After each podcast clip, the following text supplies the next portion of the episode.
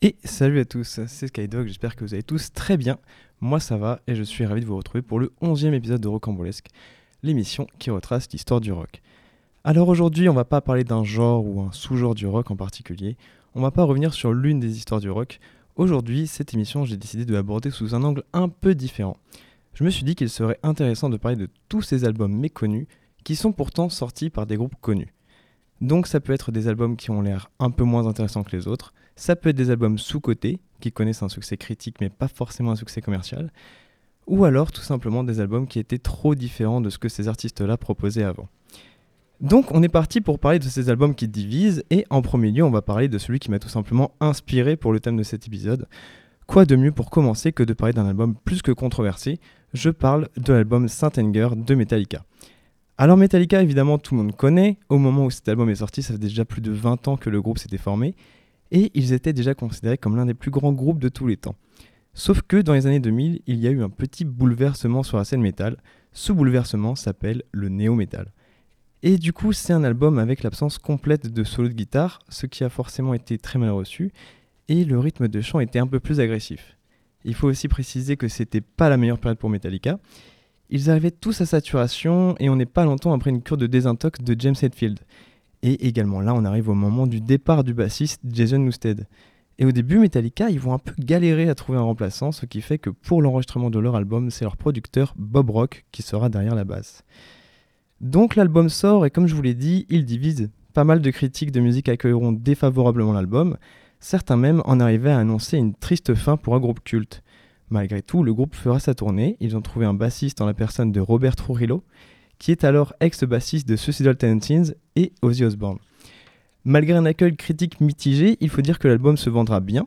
Il atteindra la première place du Billboard et Metallica fera quelques changements pour la suite, notamment un changement de producteur.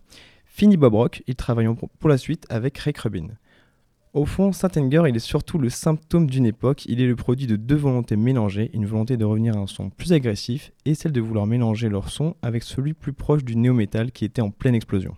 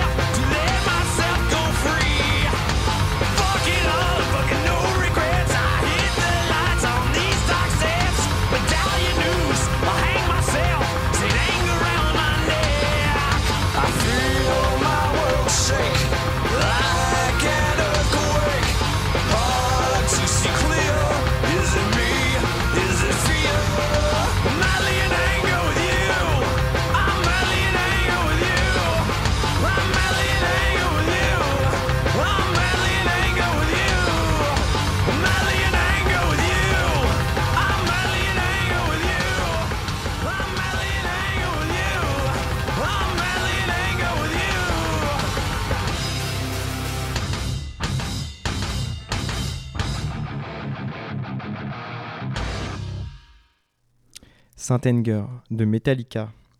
Donc du coup, ouais, comme je vous disais, en gros, euh, c'est le moment où le néo-metal est arrivé et Metallica ont essayé de s'adapter. Mais ouais, ça marchait moyennement et ça a trop surpris le public. Mais du coup, ça donne quelque chose d'assez intéressant dans la voix de James Hetfield. On a l'impression qu'il y a un côté un peu System of a Down. Et euh, voilà, on change totalement de style maintenant puisqu'on va parler de Gorillaz. En fait, c'est euh, lors de la tournée de Plastic Beach que Damon Albarn composera un album quasiment tout seul, principalement aidé de son iPad, ce qui d'ailleurs est un peu ironique puisque deux semaines plus tôt, Gorillaz avait signé un partenariat avec Microsoft. Malgré tout, Damon Albarn, il fait un album qui se voulait un peu comme un journal intime. On ressent presque l'ennui des longs trajets en bus et il s'appelle The Fall puisqu'il a été composé pendant l'automne. C'est un album qui serait un peu dur de critiquer puisqu'il n'était pas spécialement attendu. Il est arrivé le jour de Noël 2010 et il n'a pas eu de grandes annonces avant. Il est considéré comme un échec commercial et artistique pour plusieurs raisons. En fait, l'album a été publié sous la forme d'un téléchargement gratuit sur le site web de Gorillaz pendant une longue période, euh, enfin quand même limitée. Et euh, ce qui a peut-être réduit son impact commercial et sa visibilité, médiatique, bah euh, c'est qu'il était comme ça disponible en téléchargement et en physique c'est arrivé beaucoup plus tard et du coup pas d'annonce quoi. Donc l'album il n'a pas été soutenu par une tournée ou une campagne de promotion importante et tout ça bah, ça participe à son invisibilisation en fait.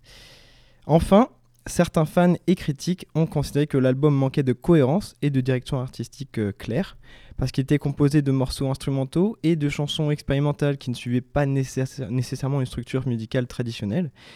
Donc tout ça, ça a rendu l'album euh, un peu moins accessible pour certains auditeurs. Cependant, c'est important de noter que l'album a été salué par certains fans et critiques pour son caractère euh, innovant et expérimental.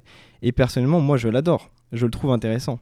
Et il y a plusieurs sons euh, quand même que je retiens de cet album, même si c'est vrai, il y a des moments où je me demande où est-ce que Damon Albarn voulait nous emmener. Mais il y a deux sons que je retiens de cet album que j'ai pas mal écouté. Je vous mets ça tout de suite.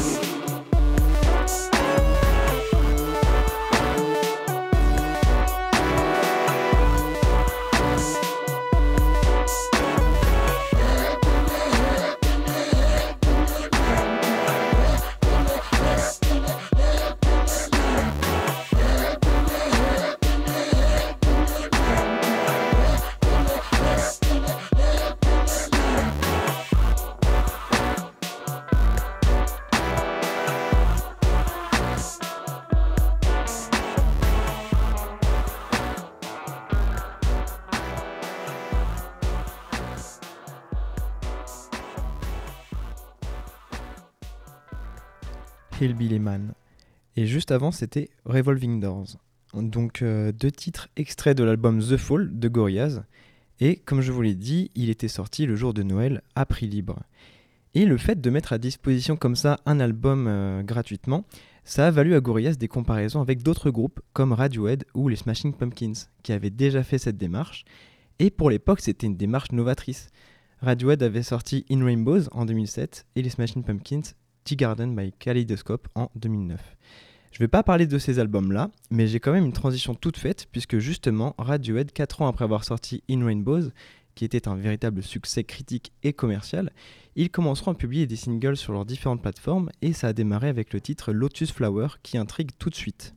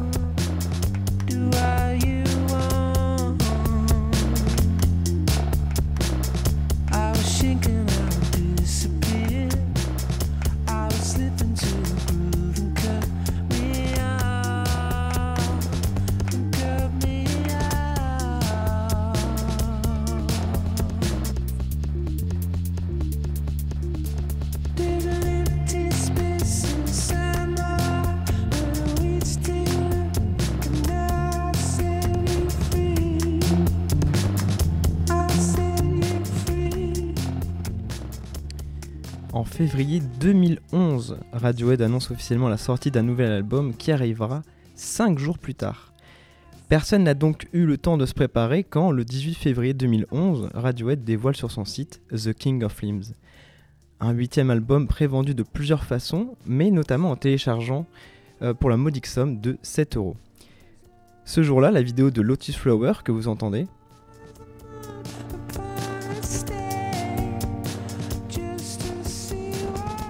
donc ce jour-là, la vidéo de Lotus Flower est également mise en ligne, il faut bien exciter le public, la pâtée avec du contenu inédit. Pourtant, sur la forme, The King of Limbs est tout sauf inouï. Tom York psalmodie ses textes tout du long, Bloom ne surprend guère une fois l'écoute de Lotus Flower terminée, tandis que Codex et Morning Mr. Mappy, bien qu'excellents, recyclent une formule maintes fois explorée par le passé. En fait, il est là, le vrai problème de cet album. Il se voulait comme une sorte de suite indirecte à l'album In Rainbows. Il tire d'ailleurs son nom d'un arbre situé dans la forêt à côté de laquelle ils étaient pour enregistrer In Rainbows. Mais voilà. Cet album, il reprend tout ce que Radiohead sait déjà faire. Beaucoup de fans à ce moment-là avaient l'impression de voir un groupe essayant de se parodier lui-même.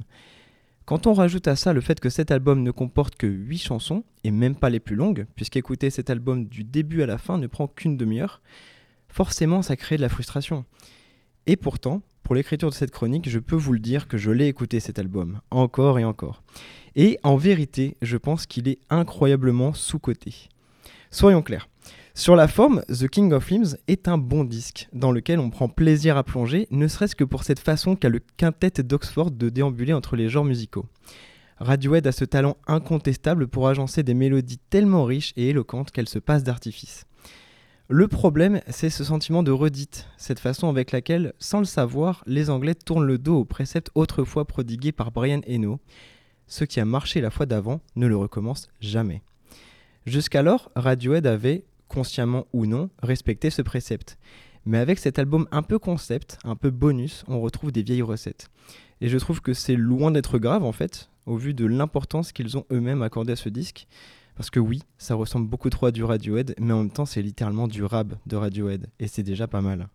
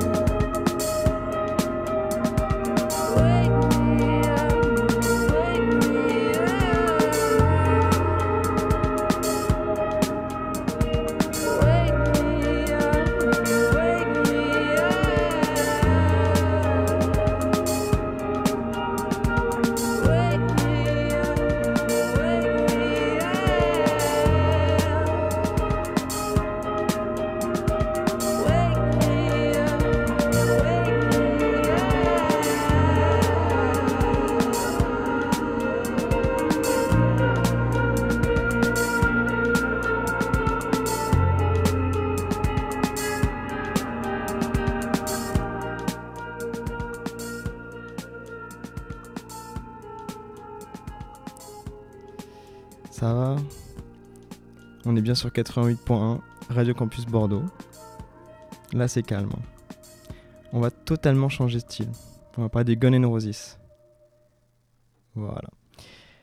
Alors, en fait, on continue sur cette lancée. Du coup, pour ceux qui nous rejoignent euh, ce soir, du coup, épisode de Rocambolesque sur les albums un peu méconnus ou sous-cotés de groupes connus. Et donc, euh, juste avant, c'était Radiohead. Là, on change encore totalement de genre. On va maintenant parler des Gun N' Roses qui ont eux aussi déjà connu une déconvenue avec la sortie de leur album Chinese Democracy. Pourtant, il leur aura fallu de nombreuses années de développement et de report pour qu'au final Chinese Democracy soit publié en 2008. Il a été considéré comme l'un des albums les plus coûteux jamais enregistrés, avec un budget de production estimé à plus de 13 millions de dollars. Malgré cela, l'album n'a pas réussi à atteindre le niveau de vente escompté et n'a pas été aussi bien reçu par les fans et les critiques que les albums précédents de Gun N' Roses. Il y a plusieurs raisons qui peuvent expliquer pourquoi Chinese Democracy est considéré comme un échec commercial. D'abord, les fans et les critiques ont attendu plus de 15 ans pour l'album, ce qui a créé une grande attente et des exigences élevées, on les comprend. Il y a aussi le fait que le groupe original de Gun N' Roses s'était séparé dans des circonstances tumultueuses en 96, et Chinese Democracy est le premier album du groupe sans la plupart des membres originaux. Donc forcément, ils étaient attendus au tournant. Mais aussi, l'album a été considéré comme trop différent de la musique des Gun N' Roses, avec un son plus expérimental et une utilisation accrue d'éléments électroniques. Certaines critiques ont également reproché à l'album son manque de cohérence et de direction musicale claire. Enfin, Chinese Democracy a été publié dans un marché musical très différent de celui des années 90, avec une diminution de l'importance des albums physiques en faveur de la musique en streaming et des singles numériques. Cela a pu réduire l'impact commercial de l'album qui était principalement destiné à être vendu sous forme de CD physique. Mais tout de même, c'est important de souligner que Chinese Democracy a été apprécié par certains fans et critiques pour sa créativité et son ambition musicale, et qu'il a été salué comme un exemple de la manière dont un groupe peut, essayer de se renouveler et se réinventer après une longue période d'absence. Personnellement, moi j'apprécie, franchement, Chinese Democracy, le titre en lui-même de l'album. On écoute ça tout de suite.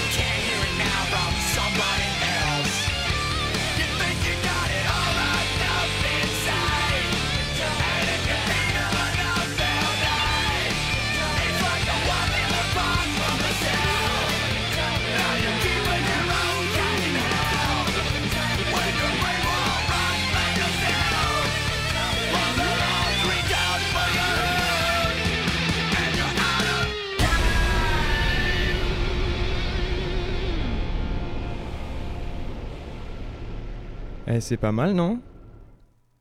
Vraiment sous-côté, sous-côté, je trouve euh, Chinese Democracy, des Gun N' Roses. Moi, j'aime vraiment bien. On continue avec un autre groupe culte, du coup, encore plus culte même que les Gun N' Roses, les Rolling Stones.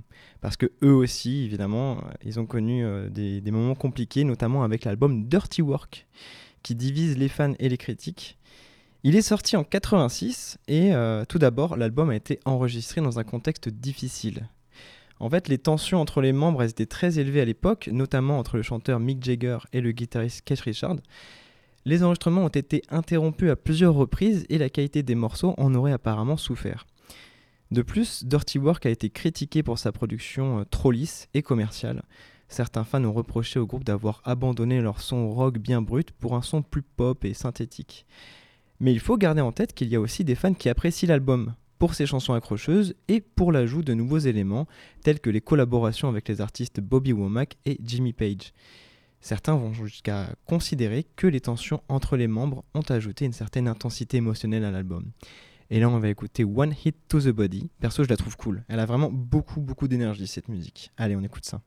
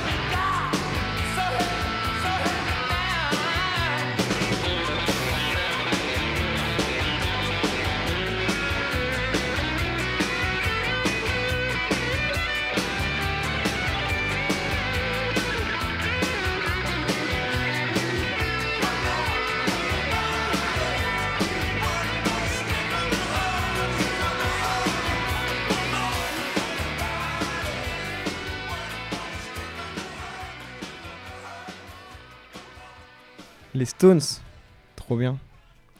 Maintenant, j'aimerais bien parler un petit peu de Pearl Jam, parce que Pearl Jam aussi a connu euh, un album un petit peu moins à succès, ou en tout cas au niveau commercial. L'album No Code, parce que bien que Pearl Jam soit l'un des groupes les plus populaires du mouvement grunge des années 90, cet album de 96, il a été moins bien reçu que leurs précédents albums. No Code, il a été publié en 1996 après le succès de Ten en 91 et de VS en 93. Et là, à ce moment-là, ça a été une sortie un peu plus expérimentale pour le groupe, avec des influences de rock alternatif, de blues, de jazz et de musique du monde, en fait, globalement. Certains fans et critiques de l'époque ont été déçus par cette direction musicale, mais l'album a également été salué par beaucoup pour sa créativité et son originalité. No Code n'a pas eu la même réussite commerciale que Ten ou VS, comme je vous le disais. De plus, il n'a pas produit de single à succès, tels que Jeremy ou Even Flow ce qui a peut-être contribué à son relatif manque de succès commercial. Mais avec le temps, No Code a gagné en appréciation et est maintenant considéré comme l'un des albums les plus artistiques et les, plus expérimentaux de Pearl Jam. Personnellement, moi je ne saurais pas comment vous dire, du coup on en avait parlé dans l'épisode de Rocambolesque sur le grunge, qu'il y a plusieurs formes de grunge. Il y a euh, cette forme de grunge un peu sub-pop euh, avec les groupes comme Nirvana, et il y a une vibe de grunge un petit peu plus proche du rock. Et du coup, Pearl Jam, techniquement, c'est plus ça, c'est plus proche de ce grunge-là. Mais avec l'album No Code, moi j'ai l'impression qu'il se rapproche justement d'une autre forme de grunge, le grunge un peu plus Nirvana, un peu plus posé. Et moi ça me plaît justement, donc on écoute tout de suite Sometimes.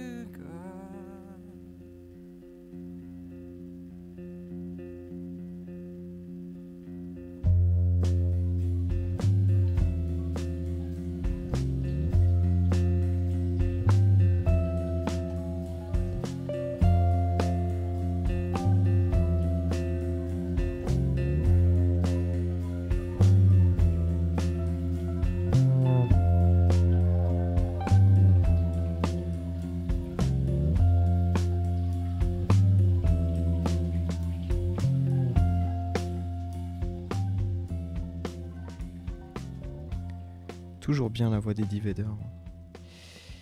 Voilà, donc c'était Sometimes de Pearl Jam. Et euh, ouais, là j'ai vraiment l'impression qu'on se rapprochait sur quelque chose de plus calme, en tout cas plus calme que sur l'album 10. Et ouais, moi ça me plaît vraiment beaucoup. Maintenant on va parler de Green Day.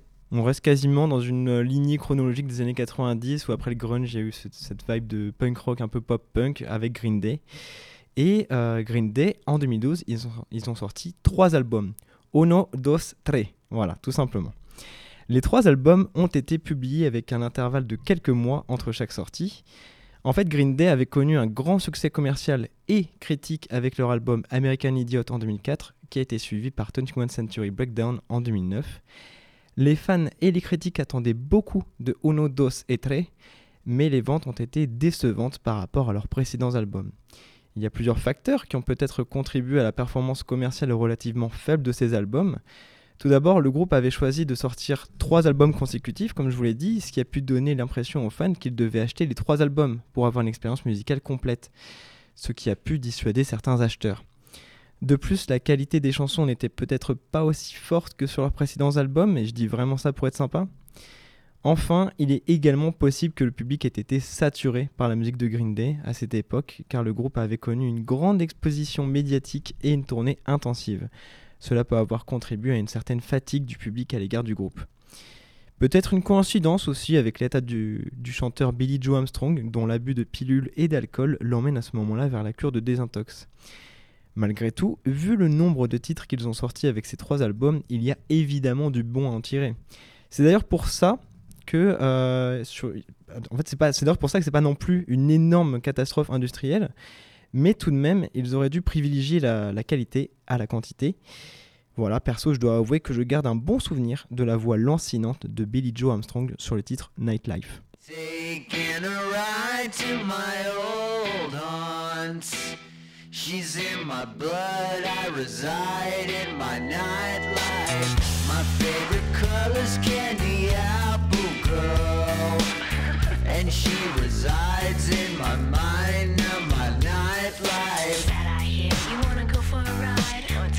afraid, boy, to come inside. I got the thing that you want,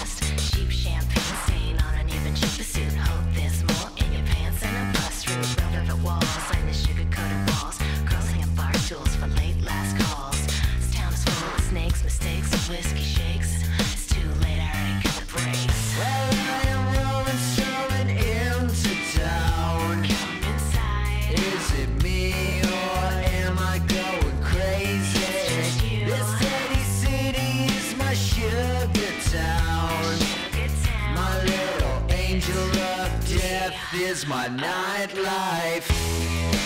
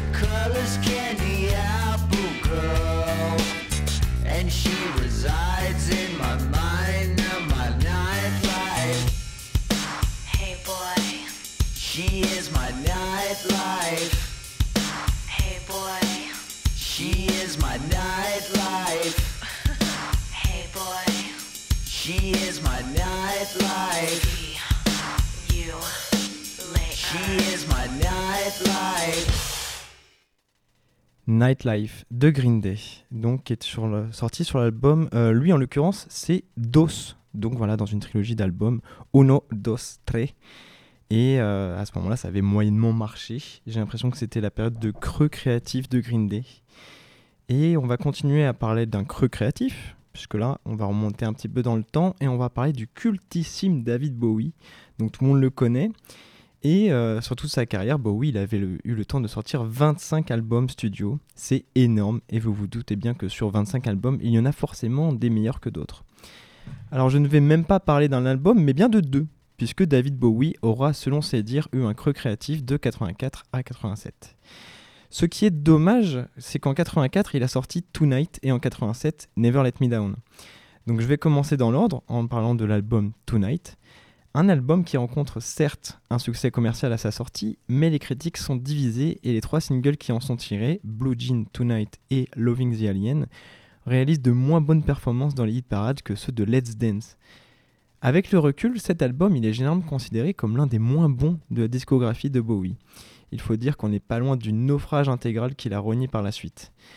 Un disque quasi intégralement constitué de reprises, même la pochette est abominable. Donc trois ans plus tard, il faut se ressaisir. Bowie espérait faire son prochain disque différemment à la suite de l'échec critique de Tonight, et en 87 sort l'album Never Let Me Down, marqué par un retour au rock. Malgré cela, l'album a été mal accueilli par les fans et les critiques, sa production étant critiquée. Bowie l'a soutenu lors du Glass Spider Tour, du nom de l'un des morceaux euh, de cet album, une tournée mondiale qui était à l'époque la tournée la plus grande, la plus théâtrale et la plus élaborée qu'il a entreprise dans sa carrière. Mais même cette tournée se fera descendre par les critiques.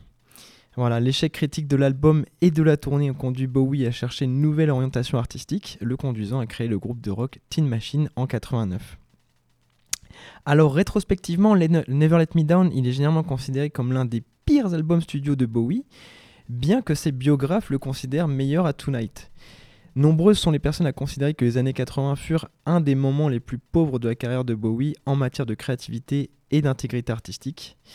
Il a carrément euh, effacé un morceau. En effet, il y a un morceau, Too Dizzy, qui a été supprimé des rééditions euh, ultérieures en raison de l'aversion de Bowie pour celui-ci. Vraiment, il ne pouvait plus l'entendre. Il considérait qu'il était mal euh, masterisé en fait. Donc tout au long de sa vie, Bowie a critiqué les arrangements et la production de ce disque et il a exprimé le désir de refaire l'album à plusieurs reprises, remixant finalement Time Will Crawl pour l'inclure dans sa rétrospective de carrière I Select en 2008. L'ingénieur du son chargé du remix, Mario McNulty, a concrétisé l'idée de Bowie de refaire tout l'album en 2018. C'est sorti dans le cadre du coffret Loving the Alien. Et euh, il propose donc une nouvelle production et instrumentalisation, tout, tout en gardant le chant d'origine de Bowie. Les critiques considèrent la nouvelle version comme une amélioration par rapport à l'album original, et on écoute justement ce titre auquel Bowie tenait au point de vouloir le remasteriser. On écoute Time Will Crawl.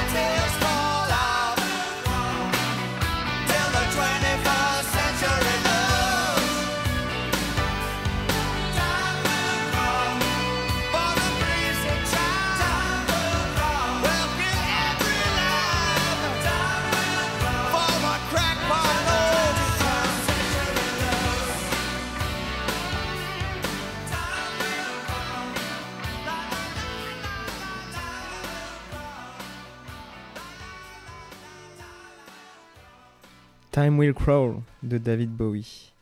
Et donc, ouais, comme je vous le disais, issu d'un album euh, qui a pas mal divisé. Et c'était le, thème de l'émission de ce soir. Voilà. Et là, je savais pas trop quoi mettre euh, comme morceau pour partir parce que, ouais, nous, on va arriver tranquillement à la fin de cet épisode. J'ai trouvé ça hyper intéressant de parler de ces albums moins connus des groupes que l'on connaît. On est passé par du Rolling Stone, Metallica, Gorillaz, Radiohead, Bowie, Green Day. C'est sans doute l'épisode de Rocambolesque le plus varié que j'ai pu faire, c'était très cool. Et donc, ouais, comme euh, morceau à mettre, alors qu'en fait euh, c'était évident, on va écouter Spellbinding des Smashing Pumpkins. C'est un morceau tout frais, il est sorti il y a quoi, une quinzaine de jours. Et là, les Smashing Pumpkins partent sur quelque chose de différent, surtout au début de cette, euh, de cette chanson. Je dis pas que ça divise autant que les albums dont on a parlé juste avant, mais quand même, ça peut surprendre les fans de la première heure, et moi j'adore. Donc on va écouter ça, je vous dis à dans deux semaines. Salut à tous